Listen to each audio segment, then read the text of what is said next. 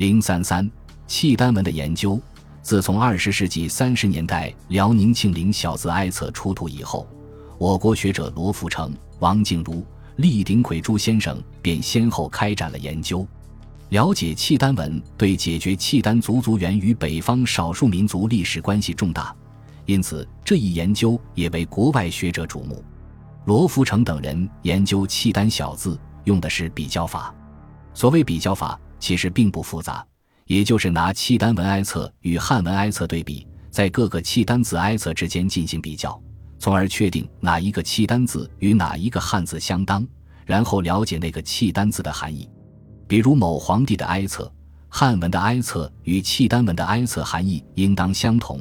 再如某皇后去世的年月日，无论是汉文还是契丹文，都应当是一样的。有了汉文的年月日，对应的契丹文年月日也就可以确定了。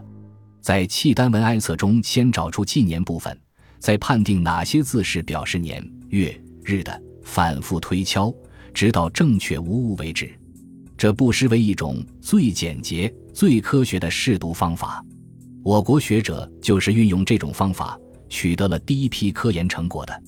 如罗福成先生利用此法试读了除五九以外的全部个位数词，除了丁戊癸以外的全部天干和除了申亥以外的全部地支，还认出了寿昌、大康、乾统、仲熙等年号。厉鼎魁先生破译出墓志铭名曰“祠曰凤翅传”等等。郑少宗、王静茹、陈树等先生也提供了自己的研究成果。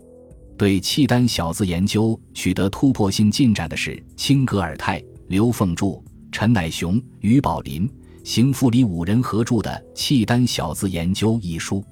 这本书在前人研究的基础上，对契丹小字进行了新的探索，把对契丹文的解读推进到了一个新阶段，被日本学者誉为划时代的新研究。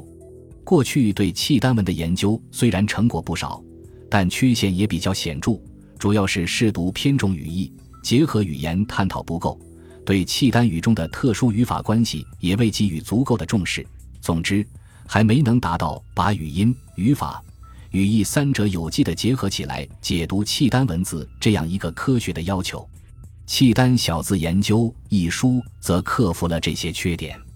该书作者以《郎君行记》为突破口，搜集了其他契丹小字资料，进行综合研究，先准确无误地找出契丹小字的意，然后探索出音，由此循序渐进，辨认出一些新词。新词掌握的多了，再进一步探索出一些规律，如名词的变化、动词的变化、音节组合的方式等。《契丹小字研究》一书的作者通过不懈的努力。试读出契丹小字语词三百七十多条，加上前人试出七十多条，共达四百五十多条。分析词法形态七十种左右，对其中有二十几种附加成分做了不同程度的说明。这些成果是很喜人的。国外学者对契丹文也进行了研究，不过那是近几十年的事，主要是日本和苏联的学者。日本学者百鸟库吉、与田亨。鸟居龙藏等对契丹语言文字做过介绍，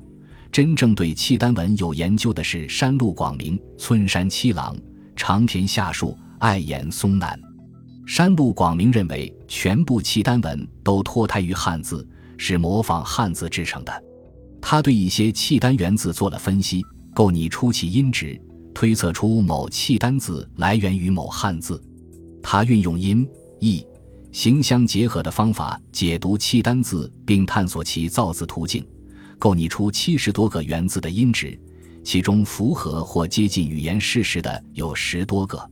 村山七郎提出，要解读成功未知文字文物，需有三个条件，即明确书写为解读文字资料所用的语言系统，明确书写为解读文字资料所用文字的文字系统，如有对译。应弄清楚为解读文字资料的内容，但是他说契丹小字的文字系统来源于突厥，前提就错了，因此研究成果也就不可靠了。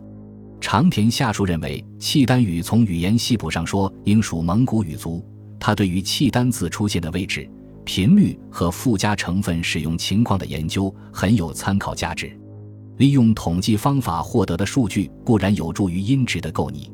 但这种方法必须与其他方法结合起来使用，结论才能完美。